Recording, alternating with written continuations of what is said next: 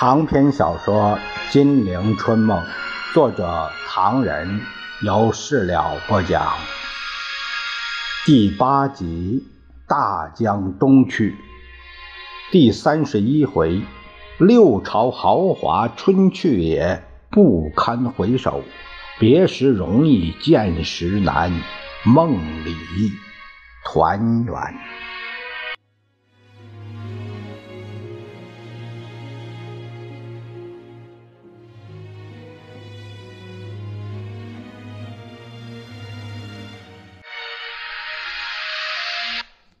咱们书接上回，话说李宗仁心灰意懒，正在胡思乱想的当，他的几个亲信程思远、邱昌卫、李汉魂等人前来看他。谈话的中心自然离不开刚刚开过的杭州会议。德公吃亏了。成立什么中央非常委员会，名义上是为了协调和沟通党政关系，其实是为了他从幕后走到台前来制造根据。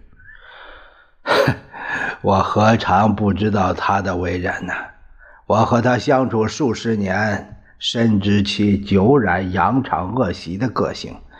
他说话照例是不算数的，嘴里说的再好听。做起来还是不会放手的。是，不过这次中央非常委员会是不该答应的。李宗仁没说话，对今后的时局，德公有何见教？唉，在回京路上，我想了很多，对大局何以自处？深思熟虑之后，忽有所悟。自觉在今日的情况下，只有两途可遁呢。两途啊，其一是，一是决心隐退下野，以谢国人。这个戴总统啊，我毫无办法。军权他掌着，财权他把着，我一个人在台上跳加官，受得了吗？可是根据宪法的程序。我知道，李宗仁摇摇头。根据宪法规定，总统不能逝世时以副总统代之，总统、副总统均不能逝世时由行政院长代行其职，并由立法院长召集国民大会临时会议补选总统、副总统。当然，在目前军事崩溃之下，国大代表散出四方。凑足法定人数确实不易，故走这一步实有困难。那那其二呢？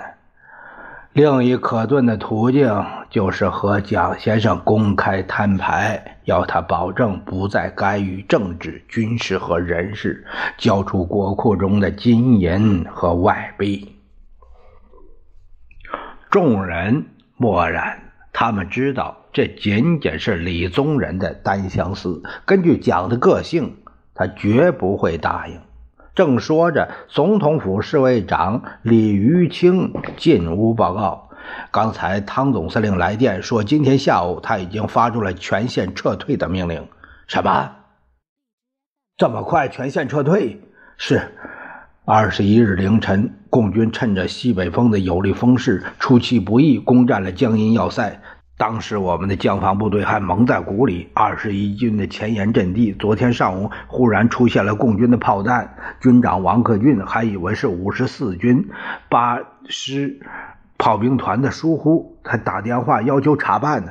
直到中午时分，大炮越射越猛，他们才发觉江阴要塞已经陷落了。呃，汤司令干什么去了？汤司令听到要塞陷落的消息，十分惊慌。他命令五十四军向江阴要塞反扑，一一定要堵住这个缺口，把要塞夺回来。谁知道五十四军刚从丹阳出发，一个师就遭到共军的包围，师长阵亡，副师长受了重伤。五十四军军长阙汉骞眼看顶不住共军的进攻，只好率领残部向南溃逃。饭桶，今天下午情况更趋紧张，共军有三十万人马过江，长江防线已经全线崩溃。汤司令只好下令全线撤退。江阴要塞以东的二十一军、幺二三军沿铁路和公路向上海撤退。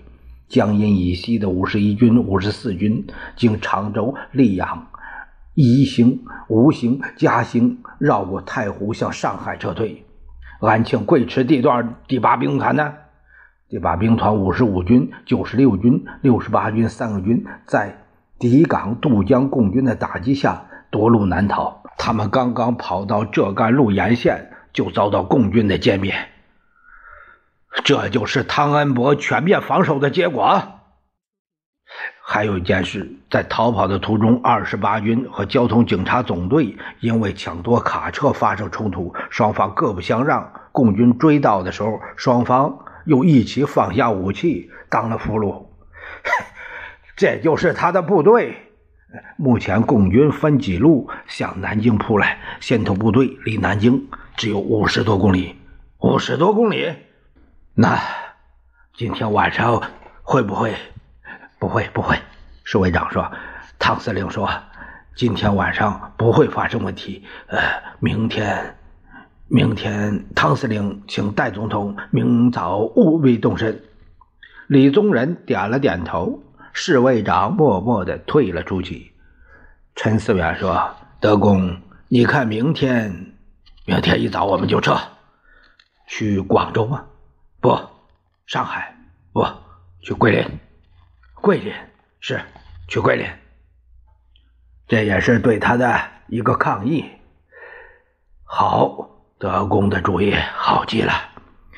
还有啊。”明天你去武汉，把建生接来桂林，我要和他商量商量善后的事宜。好，明天请你们俩直飞广州。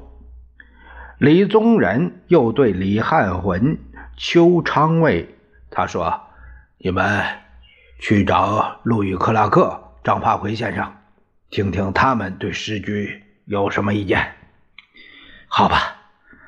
程思远、邱长卫、李汉魂离开李宗仁官邸的时候，已经是深夜十二点了。李宗仁合衣躺了下来，好几天没睡好觉了，眼睛又酸又痛，脑子里昏昏沉沉，但就是睡不着。远处隐隐约约的炮声在响，一阵又一阵密集的枪声传了过来。今天晚上可能是在南京的最后一夜了吧？明天会出现一些什么情况呢？蒋先生不肯放手，我无力回天。他可以凭借他的势力退保台湾一隅，建立一个小朝廷，而我呢，恐怕想进入台湾谋一之之妻也不可能吧。唉，李宗仁辗转反侧，一夜未能入寐。这是李宗仁一生中难以忘怀的一个夜晚。他的耳边似有千军万马在呐喊，又似乎万籁俱寂。偌大个南京，只有他一个人。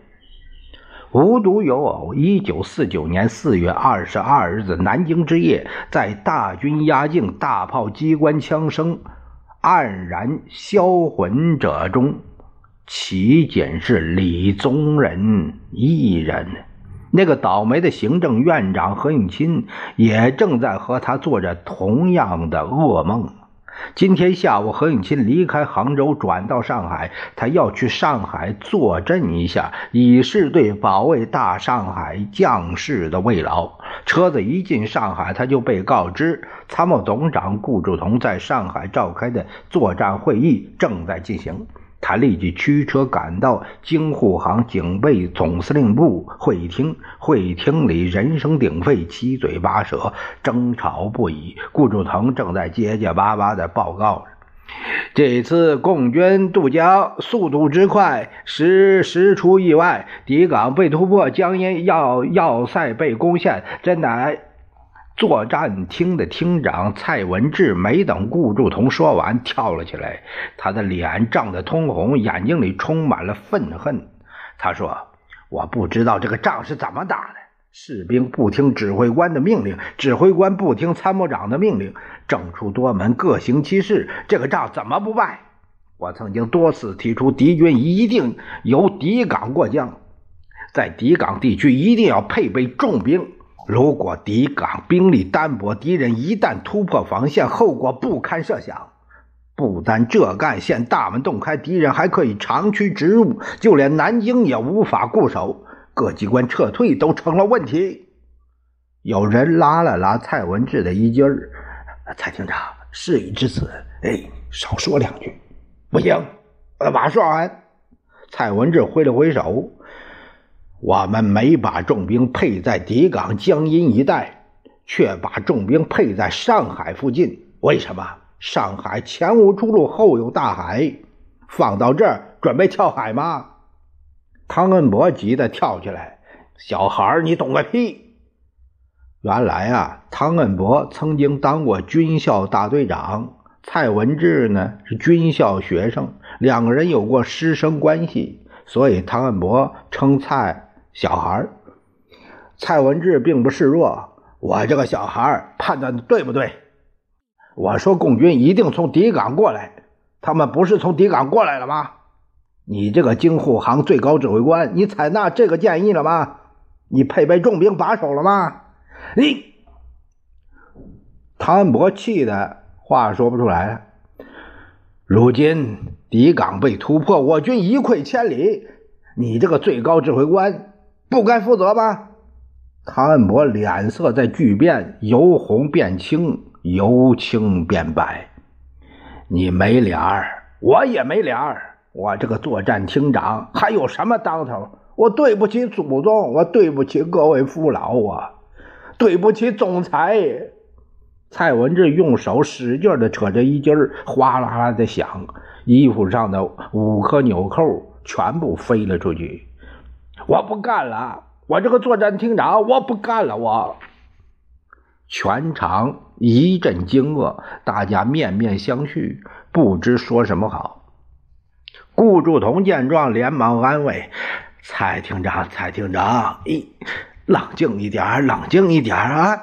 有话慢慢说。”汤文博火儿更大了，他拍着桌子，愤怒地指着蔡文志的鼻子：“住口！”你小子太放肆了！蔡文志已经豁出去了，毫不退缩。你还有脸摆老师长的臭架子？军校的学生没有你这个饭桶老师，你懂个球！唐恩伯也骂人了：“小王八羔子！我问你，军人要不要服从命令？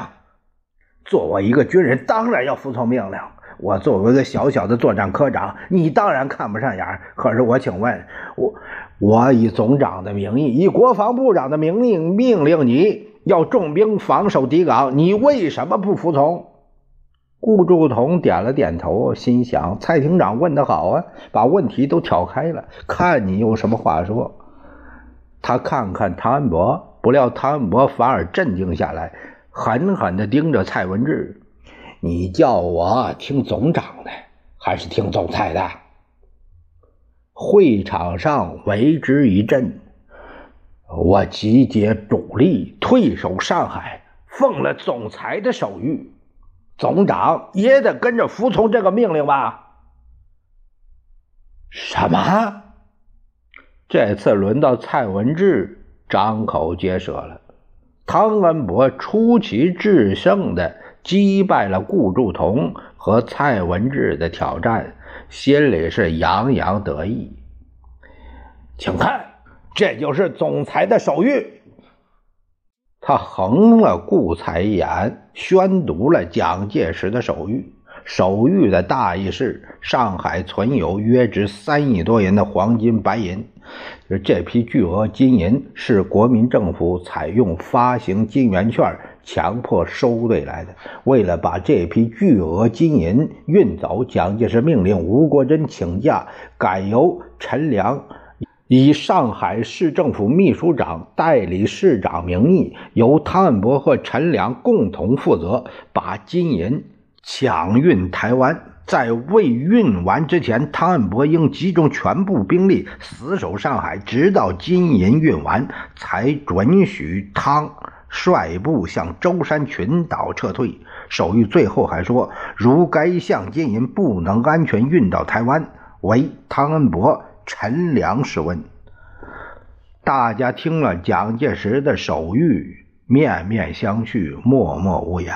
顾祝同脸色变了又变。汤文志是两眼发直，刚才的狂劲儿早就淹没了。他瘫坐在椅子上，动弹不得。汤恩伯又威风起来了，因为金银数目太大，停在上海的轮船又不多。陈初如啊，也就是陈良，陈初如怕我守不住，每船装的重了点儿，以以致太平号轮船在舟山洋面触礁沉没。我和陈初如都不知道怎样才能逃脱总裁的责骂和惩罚呢。他瞪着眼睛，对着蔡文志：“你个混小子，知道我的困难吗？嗯，以你们的计划，主力分散到底港和浙赣线上，上海空虚，守不到一定时间。请问这个责任，你们能负吗？”顾祝同和蔡文志都说不出话来了。这是军事机密，不是你个混小子发狂，我是不敢轻易泄露啊！我何应钦没有心思再听下去，蒋介石的密令连他都蒙在鼓里。蔡文志说：“他这个作战厅长有啥当头？是啊，他这个行政院长又有啥当头呢？”蒋处处插手，处处掣肘，这个国家还能不败吗？他悄悄地站了起来，不跟任何人打招呼，退出了会场。坐镇上海、鼓三军士气的想法完全破灭了。他连夜赶回南京，南京政府的搬迁问题正等着他呢。夜已经深了，何应钦不敢留宿在。斗鸡闸私宅，同行政秘书长黄绍谷闷坐在总统府豪华的会客厅里，准备在那沙发上合衣而眠。无奈白天杭州会谈、上海争吵，总像影子似的贴在他的身上，使他不能入眠。他干脆坐了起来，低着头，只顾抽烟。远处炮声隆隆，枪声砰砰。黄绍谷叹了一口气：“提纲出事江阴兵变，首都卫戍总司令紧张到了极点呢。”何应钦瞪着眼睛，接着说：“是啊，这白银、黄金最为重要。抵港江阴算得了什么呀？此话怎讲？”黄绍谷不知道今天上海作战会议的争吵，所以呢，对于何应钦的话感到奇怪啊。呃，我是说啊，敌港已经被突破，如今的问题是南京、上海怎么办？撤吧，南京已经孤立无援，只有撤了。如果给他们包围了，想撤也不成啊。唉。何应钦叹了一口气：“瞧，绒窗帘外面是不是有火光啊？我眼睛不行了。”黄少谷瞅了一眼：“啊，不是，是探照灯。”边说边抽出纸烟来。今天这一晚，哎呀，真是六代豪华春去也，太凄凉。太凄凉啊！他见何应钦左右张望，诧异的问：“不是火，是探照灯？不，我我我在找烟烟灰缸。你瞧我，我的烟灰都一寸长了。”他边说边用手指弹了弹苍白的烟灰。竟向寸多厚的丝绒地毯上洒去。何应钦一怔，管他妈的，明天也不知道谁在这里睡觉了。两个人相对无言，都感到绝望、疲乏，于是上床，却辗转不眠，一个长吁，一个短叹。黄少谷说。抗战那一年，大家离开南京，总感到会再来。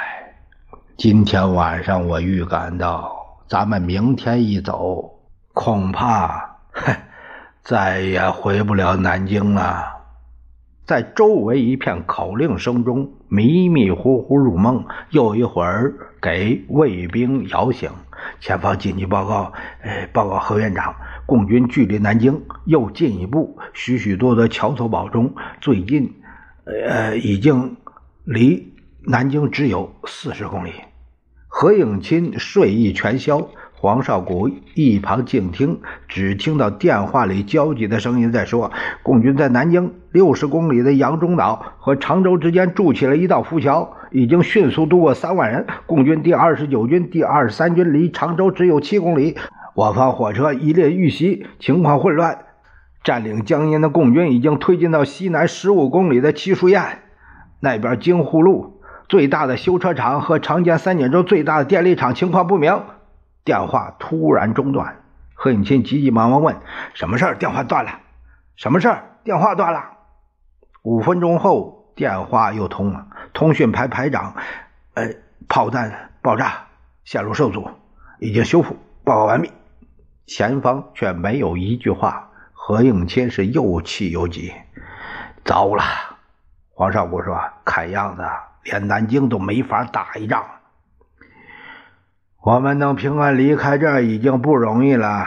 哼，如果做共产党的俘虏，我真不能想象这日子怎么过。”黄少谷抽烟一支接一支，寸多厚的绒地毯上洒满了烟灰。隆隆的炮声中，他惨笑着说：“如果真的给他们俘虏啊，问题倒简单的多了。可是我们的家眷呢？哎，不能想了。”两个人正苦候电话期间，门外人声鼎沸。这时何应钦紧张起来：“什么事儿？什么事儿？”报告院长：“乱民导弹已经驱散。”接着就是枪声，另一个卫队长奔过来：“院长放心，乱民想抢劫总统府的东西。”突然电话铃响了，警察局报告说：“警察不想站岗，请示院长。”哼，老兄，这个要请示我啊？不成啊！送佛上西天，让我们明天一早起飞以后，再由他们闹去吧。可不能硬来，一切要小心对付。发几个大头也无所谓，一切权杖大力。门口又大声吵闹起来：“有枪就神气啦，瞧你们神气到几时？你还要杀人，不留后路！你他妈的明天这个时候，你还凶个屁！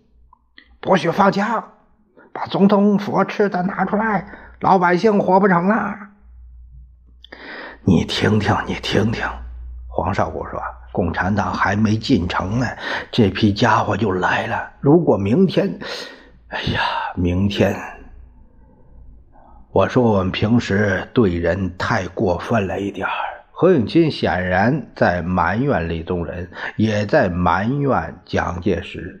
老百姓有了今天，墙倒众人推呀！我不知道三小时后。我们还能不能上飞机呢？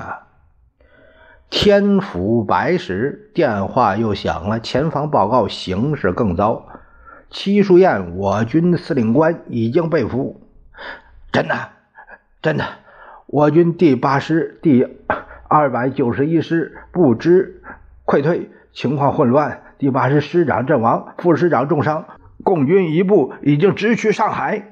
电话里的声音如此惊慌，院长，报告院长，巨龙也失手了。何应钦几乎跌倒，句容离南京还有多远？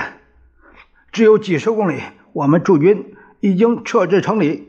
黄少谷闻讯，忙喊不妙，同何应钦匆匆的准备上机。但另一个新的情况更严重，水电齐断，警察也已经随军队之后撤退，所有岗位已经撤销，无人站岗。这时何应钦、黄少谷无法不换便装，仓皇从后门逃亡。人群已如潮水般奔向总统府和卫戍司令部，把所有的陈设全部抢光。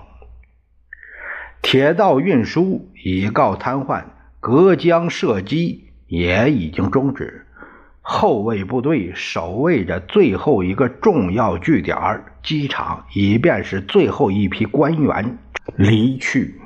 李宗仁在这当到了机场，飞机成了宝贝。由于个人行李太多，机位显着不够。